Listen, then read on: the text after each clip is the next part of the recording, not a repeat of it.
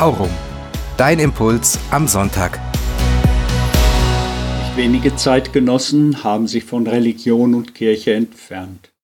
Etliche wegen des Eindrucks, Religion sei nur eine Art angelernten Verhaltens und viel zu viel Moral. Jesus selbst gibt selten konkrete Rezepte. Gerade deshalb gerät er ständig in Konflikt mit den religiösen Führern seiner Zeit, die Religion in kleinliche Gesetze festschreiben. Jesus geht es vor allem um eine lebendige Beziehung zur hintergründigen Wirklichkeit. Seine kurz gefasste, knappe Botschaft ist wie Wasser, das kraftvoll und lebenstüchtig macht. Das Wasser, das ich gebe, wird in dem, der es annimmt, zu einer Quelle, die ins ewige Leben fließt. Dieses Wasser ist wohl Jesus selbst, seine Haltung, seine Botschaft, sein existenzielles, tiefes Vertrauen in den Schöpfer aller Dinge, zu dem er in ständigem, liebevollen Kontakt lebt.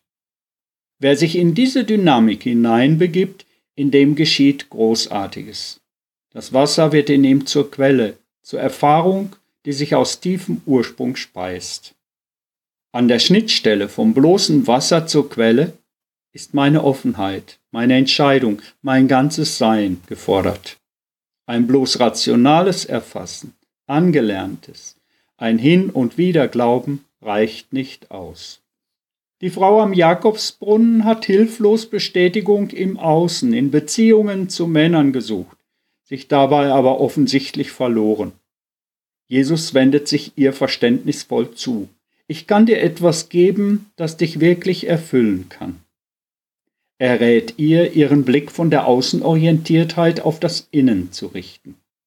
Wenn die Ich-Aktivitäten zur Ruhe kommen, gewinnen wir Zugang zu tieferem Hören, Schauen, Wahrnehmen, zur sprudelnden Quelle, die zur kraftspendenden, kreativen Grundlage für alles wird.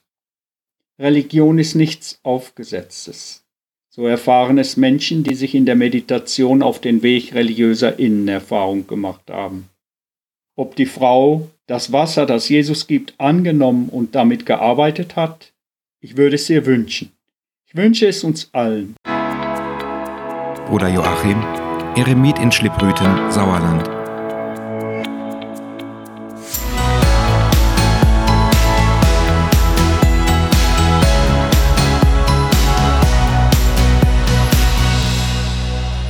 Aurum. Dein Impuls am Sonntag.